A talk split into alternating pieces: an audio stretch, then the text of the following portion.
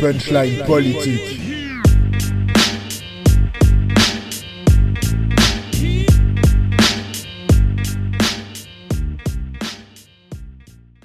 Bonjour à toutes et à tous et bienvenue dans cette toute nouvelle chronique de 20 minutes pour comprendre.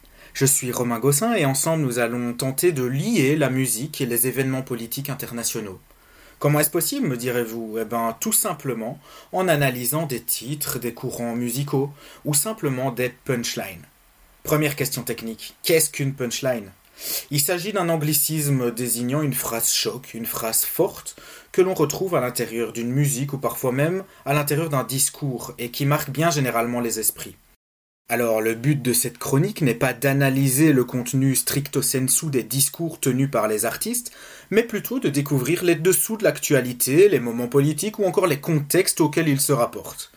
Nous le verrons, tout objet de pop culture n'est pas seulement un miroir de la société dans lequel il a été conçu, mais agit plutôt comme un terreau dans lequel le pouvoir, l'idéologie et les identités sont façonnés, produits et matérialisés.